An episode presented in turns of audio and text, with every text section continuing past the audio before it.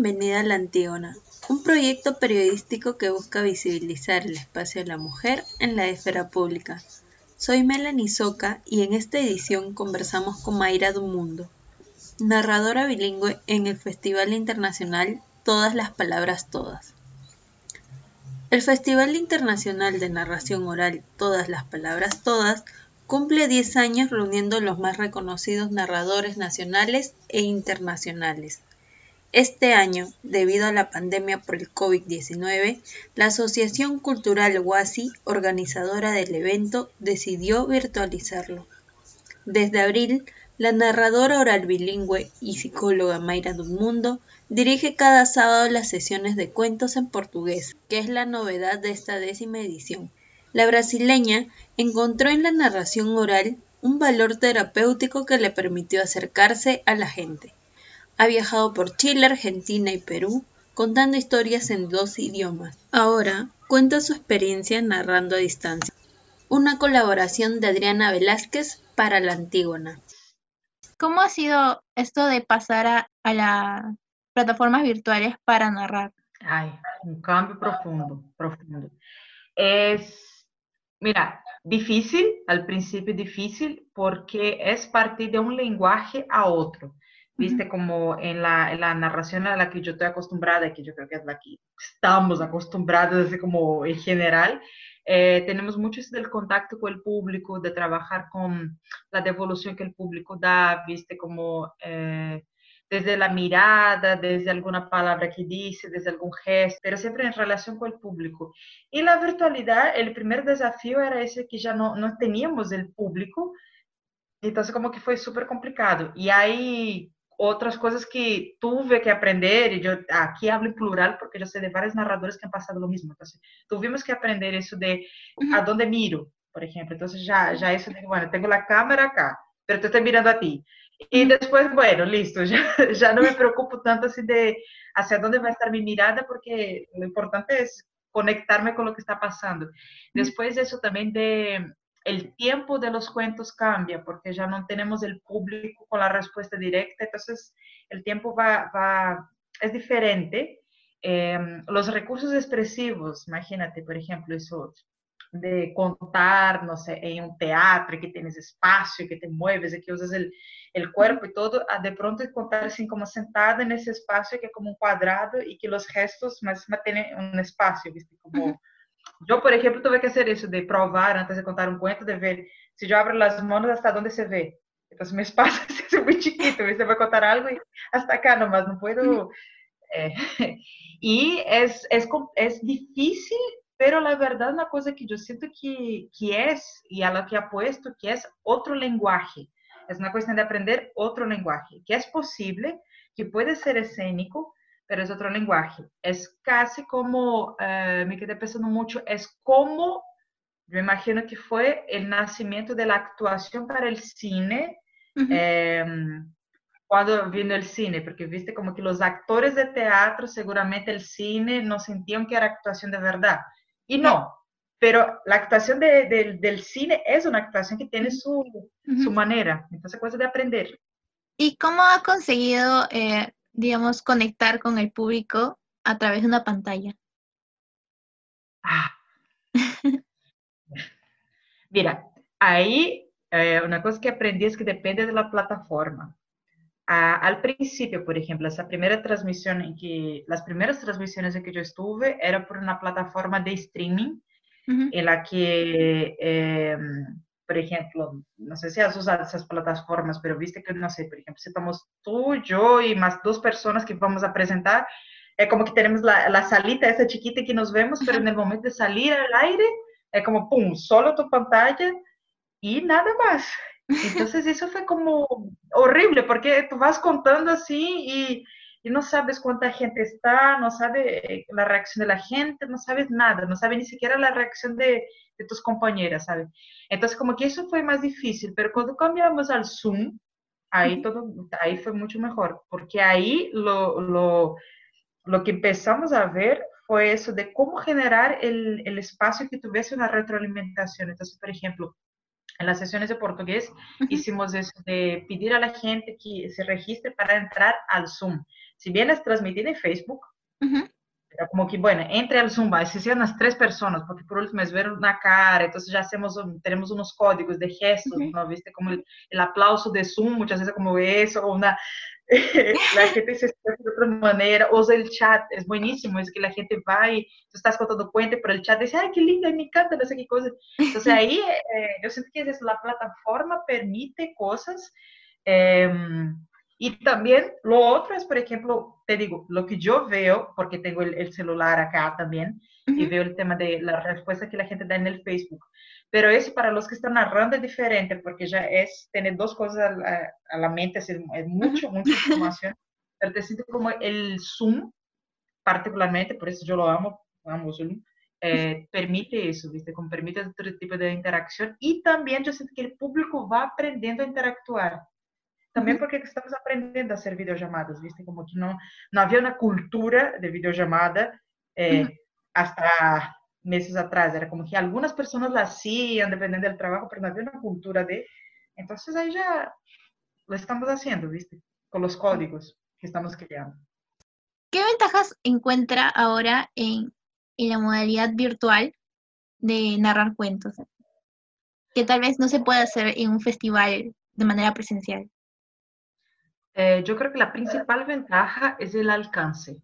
el, el, eso, ¿no? Que, que, basta con que una persona esté, esté en cualquier lugar del mundo, que tenga una conexión a Internet, un celular o una computadora, puede estar. Entonces, eso me parece genial porque también como que le quebra eso de la dificultad de acceso, ¿viste? Como que hay gente que vive en lugares muy apartados de, de los grandes centros urbanos pueden tener el, el, acceso al mismo cuento que la persona que vive, no sé, en Lima, en el centro de Lima, por ejemplo. Tienen un acceso diferente a quien vive en, no sé, algún pueblo en las montañas, algún pueblo. Y la desventaja que yo siento, porque claro, el trabajo no es igual. Eh, yo sigo sintiendo que para lo escénico, la experiencia de, de, de lo, del físico es, me sigue pareciendo como irreemplazable. Pero igual yo vuelvo a lo mismo, ¿no? Que digo, haciendo la comparación entre teatro y cine. Viste, cuando vas a ver una gran obra de teatro, que como, wow, sales así como, no sé, todo es mucho más encantador. Y el cine también, pero viste que es diferente. La, la actuación del cine, las historias del cine son como más chiquitas, más... Entonces, como que está bueno también, pero pero eso, como que yo siento que nunca llega a ser que una cosa reemplace a la otra, son experiencias diferentes, pero a mí me encanta la posibilidad del acceso, ¿viste? Como de romper fronteras, barreras y, y que ya no hay más limitaciones. Y las participaciones en, en este festival, digamos, eh, usualmente son eh, voluntarias. En este sí, y en este formato eh, virtual sí. Cuando el, tradicionalmente el, el formato físico, ¿no? El, el, el offline, el formato offline. Él no, él era como siempre ya con un pago, ¿no? con el pago por nuestro trabajo, porque además también tenía que ver con el tema de los gastos de traslado, comida, claro. hospedaje y el caché. En este caso eh, de lo virtual, ¿cómo nació? Eh, casi como una respuesta eh, artística y de resistencia también frente a, a, todo el escenario de la pandemia, fue así, todo voluntario. Sin embargo, ya estamos viendo también maneras de hacer con que sea rentable también, y rentable en la medida también que podamos seguir eh, invitando gente, que se sí. pueda seguir, en fin, con todo lo, lo, que hay, porque ah, por más que sea una cosa de que nos estamos en nuestras casas, también hay una versión de tiempo importante, uh -huh. gestión, ¿viste? Como para que salga cada, cada sesión, sí, tiene una gestión por detrás, así como muy muy importante. Y además que también los narradores con los que estuvimos trabajando ahí son la mayoría profesionales, o sea, gente que se dedica a contar cuentos. Entonces, como que también una, es una demanda interesante, pero, pero sí, en este caso te digo, fue así, pero considerando la contingencia. Y antes tengo entendido que este festival duraba solo unos meses, pero ahora veo que está durando casi todo lo que va del año. Sí, de hecho, de hecho, de hecho era eh, el festival físico era puntual, era no sé, un, a veces una semana por año, una semana, claro, con muchas actividades, pero puntual. Uh -huh. El virtual empezó más o menos así también, como que bueno, no sé, vamos a tener un mes, eh, uh -huh. pero así, con una sesión por semana, tá. pero como te digo, realmente la cosa creció y se expandió mucho. Entonces, ah, ya vamos tres meses, ya, ya son tres meses de festival sin detención. Este sábado tuvimos la sesión en portugués y la primera en español. Em, y ya vamos a tener otras así también ya en español. Entonces, como que estamos sumando actividades, pero no tiene fecha para terminar. Por lo contrario, como que la idea es mantenerlo, pero también ir actualizando según, según las circunstancias, ¿viste? según la contingencia, porque también el mundo está cambiando, también entendiendo eso, el momento que estamos viviendo, que tenga sentido para este momento. ¿Cómo fue, digamos, la propuesta de hacer eh, sesiones en portugués de parte de la asociación cultural que organiza el mm. festival? la gran cabeza, ¿no? Como que el que organiza, siempre digo, guay, que es como la cabeza, pero hay un equipo ahí del cual yo soy parte. Pero bueno, me refiero a él como el, primero que tuvo la idea, pero somos un equipo. Em, él ha, viajado mucho contando cuentos, mucho, mucho, mucho, y en eso de viajar mucho ha encontrado con muchos narradores de, de otras lenguas, ¿no? Y eh, tenía esas, ganas de juntar a también esos otros narradores, ofrecerles un espacio, pero tenía como la lengua como el, el pero, porque viste que, que, si no manejas bien el otro idioma, como que, mm, mm. especialmente en eso de contar cuentos, es como que no, no, no, no, no sale bien si no, no, te manejas más o menos bien el idioma, que es una cosa muy fea. Entonces, eh, él me propuso, claro, porque como yo soy brasileña y hablo español, entonces, bueno, yo estoy como en los dos mundos, él me propuso, así, de hacer como que yo estuviera ahí y para invitar, a, al principio era como sus amigos, los que él conocía que hablaban portugués. Eso duró unas dos sesiones. Después de ahí ya fuimos a, gente también, así como que se expandió tanto que, que, mucha gente que no conocíamos ni nada.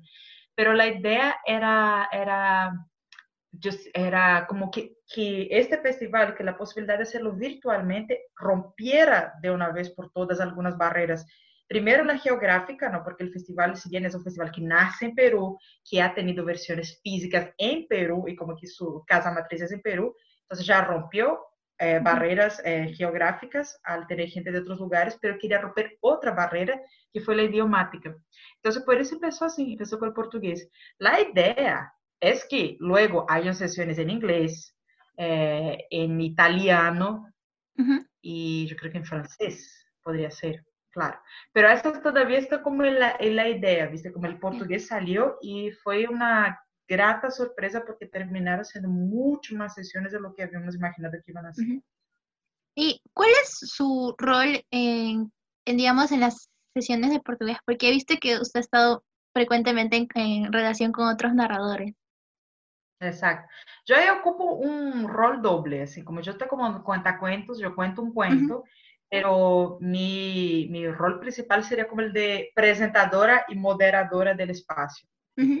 También hay tomando otro desafío, ¿no? que es eso de cómo mantener una, un espacio que se sienta medianamente una ronda de cuentos, pero así, ¿no? Con, con, con el espacio del, del Zoom y, y, con la posibilidad de tener otra vía de, de retorno de, del público. Entonces, por ejemplo, a mí me pasa que yo cuento cuentos ahí, pero siempre cuento poco. Cuento un cuento y dejo que los otros narradores cuenten más. Porque yo además de estar ahí ocupada con ellos y todo más, también es una locura, porque, por ejemplo, yo estoy aquí contigo y cuando está en la transmisión yo tengo mi teléfono al otro lado y ahí veo mensajes que la gente va mandando, entonces como intento estar atenta a eso, lo que la gente está diciendo en el Facebook mientras estoy acá, es una, una locurita, em, pero sí, yo ahí estoy en ese rol híbrido de, de narradora y moderadora y, no sé, presentadora mismo del, del, del, evento.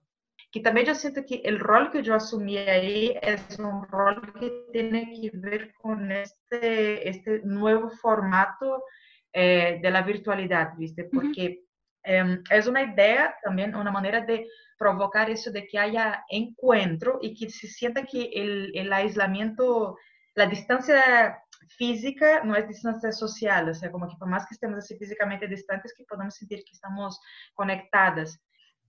Y cuando termine la pandemia, ¿tiene pensado eh, venir acá a Perú para seguir participando del festival?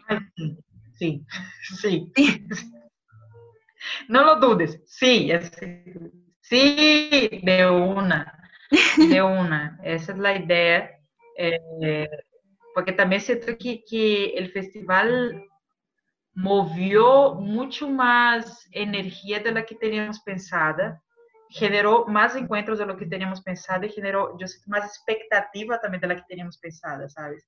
Entonces yo pienso, tengo muchas ganas de ir a Perú, estar ahí físicamente, estar en el festival físicamente, pero también para, para seguir aportando a que el festival siga con ese, con ese tinte de romper barreras, de romper fronteras y de que la narración oral esté cerca de la gente, de que la gente se sienta cerca de la narración y, y, de las otras cosas que se pueden hacer también. De hecho, como que en, pensamos, así, de repente, algún proyecto para el futuro que tenga un pie así eh, físico y siga teniendo un pie virtual también, porque tiene esa ventaja, ¿no? De, son dos experiencias diferentes, pero que permiten que la gente se acerque. Eh, o de repente también eh, ofrecer algún tipo de, de, talleres y cosas así para la gente. Enfim, como que hay, hay, muchas cosas que estamos pensando, pero lo bueno es eso, que ya es pensar de, de maneira aberta, como que já não é a limitação de, ah, que pena, agora que não podemos contar fisicamente o que hacemos, sino que agora é, é quando podamos estar fisicamente cerca, imagínate todo o que vamos fazer.